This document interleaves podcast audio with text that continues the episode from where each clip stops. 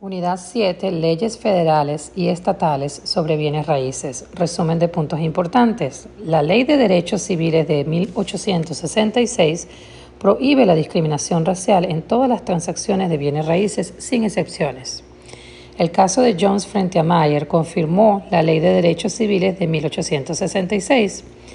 La Ley de Derechos Civiles en 1968 llamada Ley de Vivienda Justa, con sus modificaciones, protege a las personas de cualquier discriminación por raza, color, religión, género, condición de discapacidad, situación familiar o nacionalidad de origen en la venta o alquiler de viviendas o lotes residenciales.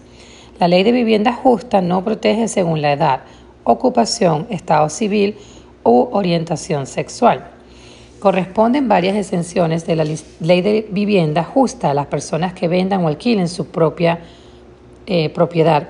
No obstante, en caso de discriminación racial, la persona viola la Ley de Derechos Civiles de 1866. Si un titular de la licencia de bienes raíces está involucrado en la transacción, se aplica la Ley de Vivienda Justa.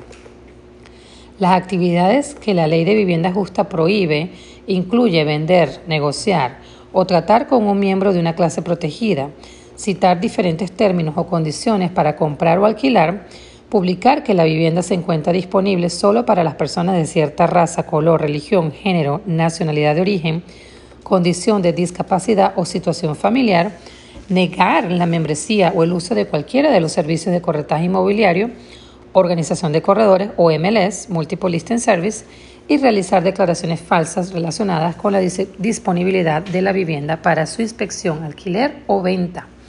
La ley de vivienda justa también prohíbe el blockbusting, inducir a los propietarios a vender su propiedad presentando declaraciones falsas relacionadas con el ingreso de una persona de grupos minoritarios para provocar un recambio de las propiedades del vecindario.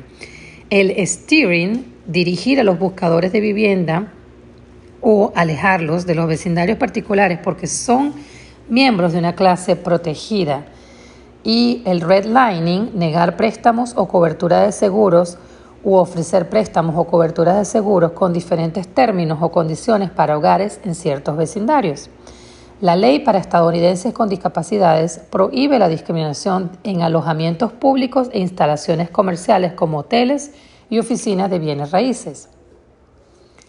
La ley de plena divulgación de la venta interestatal de terrenos permite que el comprador que haya recibido el informe de propiedad requerida antes de firmar el contrato lo pueda cancelar en un plazo de siete días. Los desarrolladores deben registrar subdivisiones de 100, de 100 o más lotes en la Oficina para la Protección Financiera del Consumidor.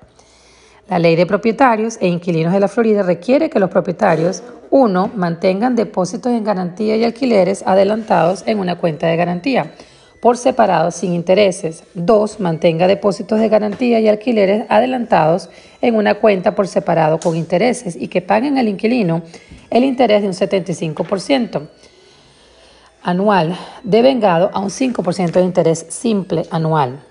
Y número tres, publiquen una fianza de garantía por la cantidad menor de los fondos o 50 mil dólares y paguen al inquilino el 5% de interés.